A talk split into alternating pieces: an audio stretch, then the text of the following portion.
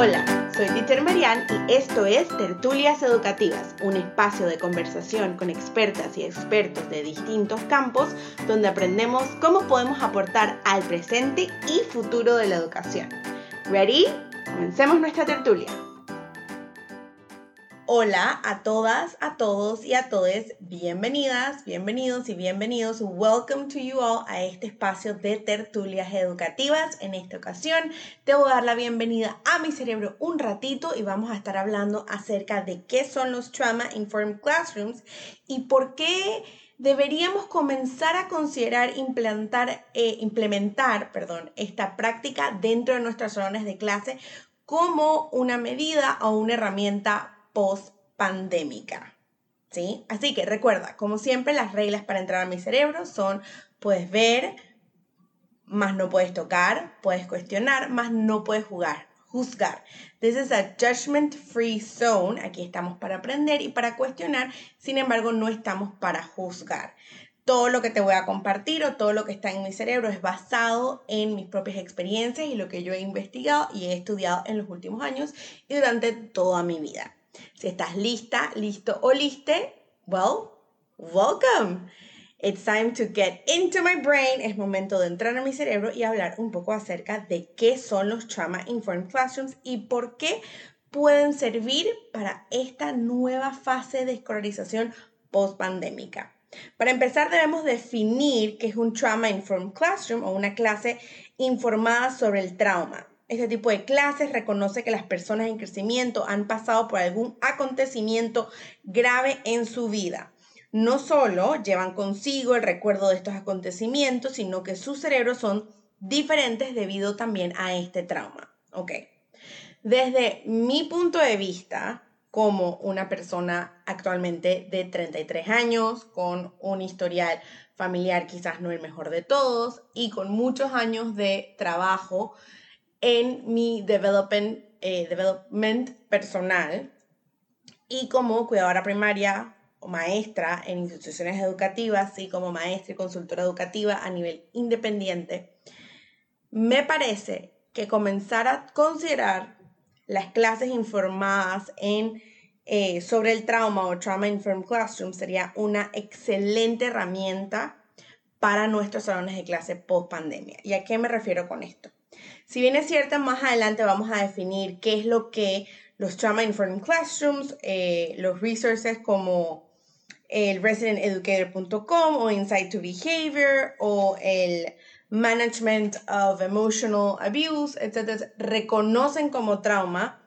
Recordemos que eh, como lo teoriza la doctora Karina Fumero, hay una conexión basal entre los cerebros de los cuidadores primarios biológicos y sus personas en crecimiento. Entonces hay que entender que esta pandemia ha sido muy traumática para todas, para todos y para eh, todas nosotras, nosotros y nosotras. Es importante reconocer que la pandemia llegó y nos ha sacudido to our core, o sea, nos ha sacudido inmensamente nos ha puesto a pensar en, redefinir y repensar cómo funciona el trabajo, cómo funcionan las dinámicas familiares, cómo funcionan inclusive la escuela.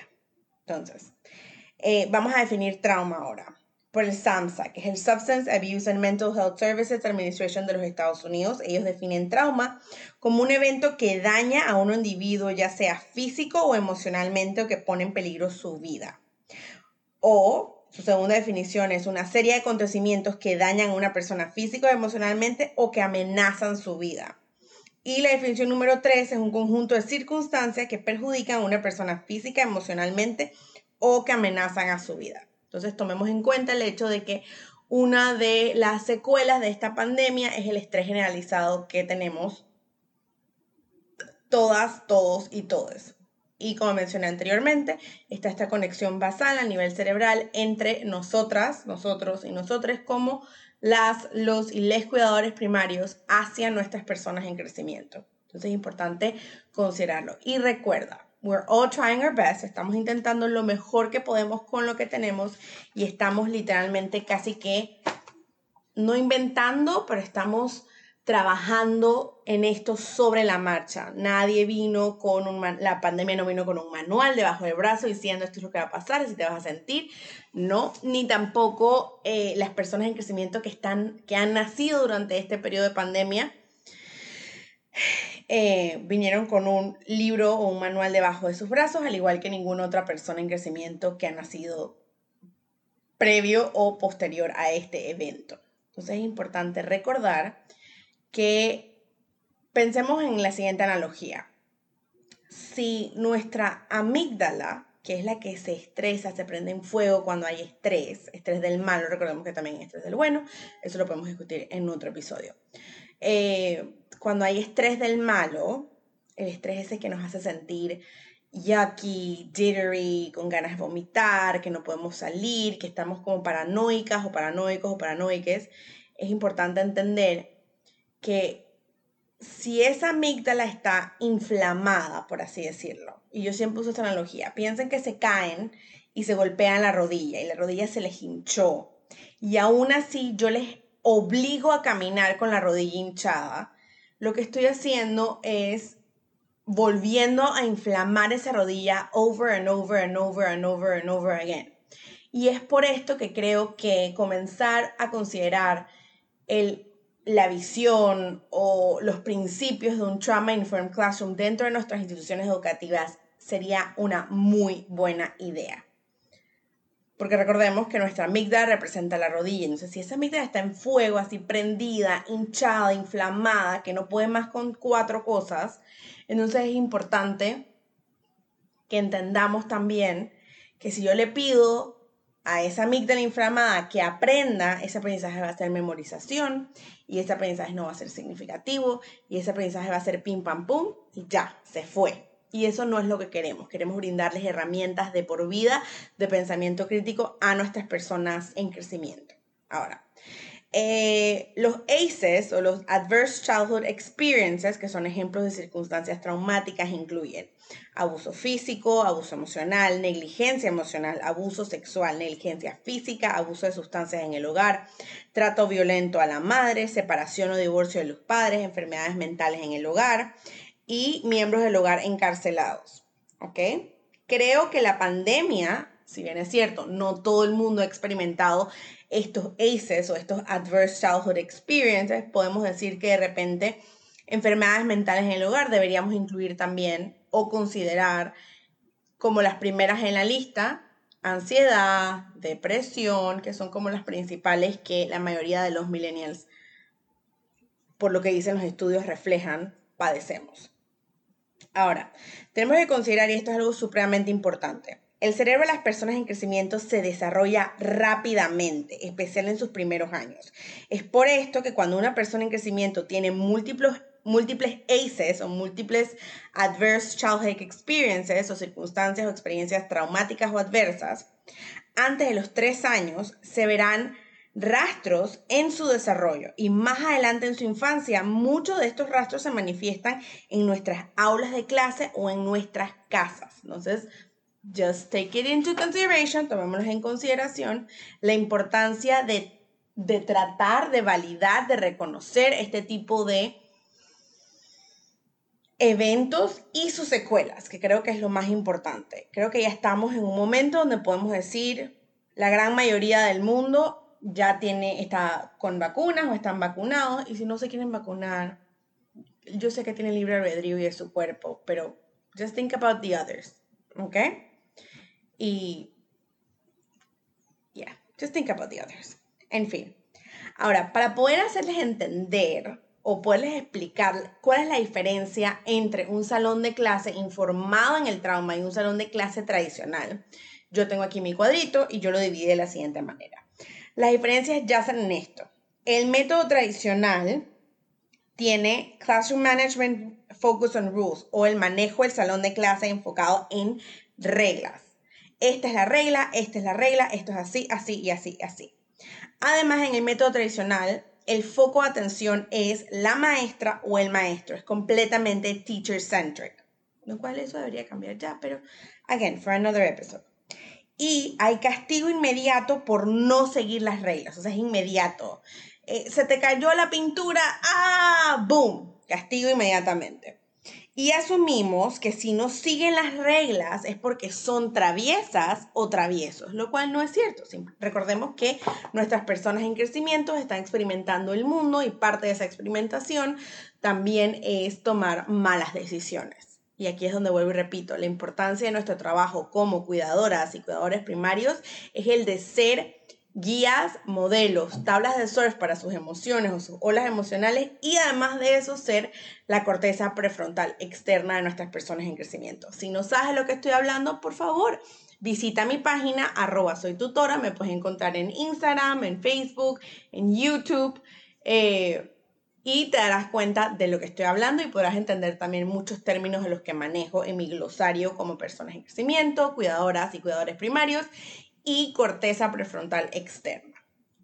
Ahora, continuemos con qué es lo que caracteriza o la diferencia entre el método tradicional en un salón de clases y un Trauma Informed Classroom. Dentro de un Trauma Informed Classroom se reconoce que cuando una persona en crecimiento toma las decisiones, este comportamiento no tiene nada que ver con que sean traviesas o traviesos. Y tampoco tiene nada que ver con la teacher o con el teacher o con la cuidadora primaria o el cuidador primario. Y se reconoce que las personas en crecimiento han pasado por algunos acontecimientos graves impactantes en su vida. En este caso estamos hablando de que los procesos de escolarización se están alargando. Antes se teorizaba o se decía el estimado de tiempo que pasaba en un proceso de adaptación en la escolarización eran seis semanas. Hoy en día estamos viendo que ese proceso puede tomar hasta tres meses. Seis semanas es un mes y medio, se dobló el tiempo. Estamos viendo que toma hasta tres meses acostumbrarse a la reescolarización y estamos hablando de personas en crecimiento menores de cinco años que aquí en Panamá pueden eh, atender a preescolares que están abiertos la gran mayoría de los días. Entonces, entendamos que si una persona en crecimiento pasa por un ACE, Recordemos que ACE es Adverse Childhood Events, Experiences, perdón. Hay una disminución en la conexión entre sus neuronas y esto no es para que se alarmen, es simplemente para que lo tomen en consideración. Thank the universe, agradezcamos que nuestro cerebro es, tiene neuroplasticidad. Por ende, si bien es cierto que la conexión entre las neuronas puede disminuir o hay una disminución eh, eso no significa que sea el fin del mundo. Es simplemente un hecho que es basado en la, experiencia de ACEs. Esto no quiere decir que la pandemia va a hacer que los niños y las niñas, las niñas y los niños pierdan sus conexiones full, full, full. No, recordemos que el cerebro es neuroplástico y que se puede trabajar. Ahora, entrando un poco más a cómo se vería un Trauma Informed Classroom, sería la siguiente manera. Uno, una característica básica de un Trauma Informed Classroom es que se mira más allá del comportamiento. La persona en crecimiento puede tomar una mala decisión, pero el cuidador primario o la cuidadora primaria pueden preguntarse, pueden detenerse, como yo siempre digo, stop, breathe and think. Detente, respira y piensa. ¿Qué puede estar pasando? ¿Por qué se está comportando así? Más allá de, ah, es que es una traviesa, un travieso y me quiere hacer yo, yo, yo, yo, yo. No, no. This is not about us. Esto no se trata de nosotras ni de nosotros. Otra parte importante de las características de un Trauma Informed Classroom es que se es supremamente predecible. Hay rutinas, rutinas, rutinas, rutinas. Es una de las cosas más importantes dentro de los salones de clase. ¿Por qué? Porque las rutinas nos brindan estabilidad, no solamente a nivel corporal, sino también a nivel cognitivo y a nivel emocional. Y hablando de lo emocional, las relaciones son significativas y son estables entre las estudiantes y los estudiantes y sus profesores. Eh, y obviamente, otra característica supremamente importante es la creación de un entorno seguro. Recordemos que somos seres biopsicosociales, tanto los estudiantes, al igual que los teachers y las teachers, y el entender esto y comprender esto y validar esto y honrar esta naturaleza vulnerable, sociable, eh, biológica, química, da como resultado un muy buen aprendizaje. Y por último, una característica muy importante es que tenemos que encontrar o ver a los estudiantes donde ellas y ellos están. ¿Esto qué significa? Que se hacen las adecuaciones que sean necesarias para el aprendizaje de ellas y de ellos. Es supremamente importante entender que el sistema educativo está cambiando o debería estar cambiando, debería estar ya en camino eh, que la población de cerebros neurodivergentes está aumentando día a día, que la pandemia va a tener secuelas, está teniendo secuelas y estas secuelas van a durar años en la población de primera y segunda infancia que está experimentando, que experimentó la pandemia hoy en día en el aquí y en el ahora. Entonces, es muy importante, además de introducir los conceptos como mirar más allá del comportamiento, ser predecibles, que las relaciones emocionales sean significativas y estables, porque entre más rapor hay, más resiliencia hay por parte de las personas en crecimiento. Y de crear ese entorno seguro es meet your student where they are. Encuentra o si encuentra a tus estudiantes donde ellas y ellos estén. No los obligues a ir más allá o no los obligues a echar para atrás. Encuéntralos donde estén y no solamente a nivel cognitivo, sino también a nivel emocional. Y esto lo digo porque yo trabajo mucho con el concepto de que yo si necesitas el día o la clase para hablar de tus emociones y procesarlas, eso es lo que vamos a hacer, porque eso es lo que tú necesitas. Yo voy a intentar introducir dentro de eso un poco de conocimiento cognitivo de lo que tengas que trabajar, pero mi primera, eh, the most important thing is talking about your emotions and meet your needs y encontrar o, I don't know how to say meet your needs, pero básicamente validar tus necesidades y validar tus emociones para que ese cerebro y esa amígdala esté tranquila, esté deshinchada, desinflamada y entonces pueda haber aprendizaje significativo. Y si bien es cierto, es un poco tedioso a veces estar, y más cuando uno ha estado todo el tiempo y ha aprendido de la vieja escuela, de que primero es esto y segundo es esto y tercero es esto y después entramos en este mundo donde hablamos de neuroeducación, donde hablamos de validar emociones, donde hablamos de tener un rapport, de reconocer nuestra propia humanidad, es un poco difícil. Y ser autocompasivos con nosotras y con nosotros y con nosotras mismos también es un camino largo. En fin, estas son las características y las diferencias, las características de un Trauma Informed Classrooms y las diferencias versus un salón de clase tradicional. Espero esto haya aclarado un poco la duda o te haya interesado y estés comenzando a cuestionar y a preguntarte cómo puedes lograr esto en tu casa, recuerda que si quieres saber un poco más y tener como un perfil personalizado para tu casa, para ti como cuidadora o como cuidador primario y para tu persona en crecimiento, siempre puedes agendar un Magic Day conmigo. Son 30 minutos completamente gratis donde hablamos acerca de qué podemos hacer. Te doy todos mis trips y mis magic tricks para que tú los puedas aplicar en tu salón de clase o en tu casa. Y yeah, so thank you very much for being in my in my brain. Ha sido un placer tenerles aquí y nos vemos en la próxima tertulia. Bye. Qué gusto fue tenerte aquí en Tertulias Educativas. Si tienes alguna duda o te gustaría tener una tertulia educativa conmigo, me puedes contactar en mis redes sociales como arroba soy tutora. Instagram, Facebook, YouTube, LinkedIn, you name it, I'm there. Muchísimas gracias y nos vemos en la próxima tertulia educativa.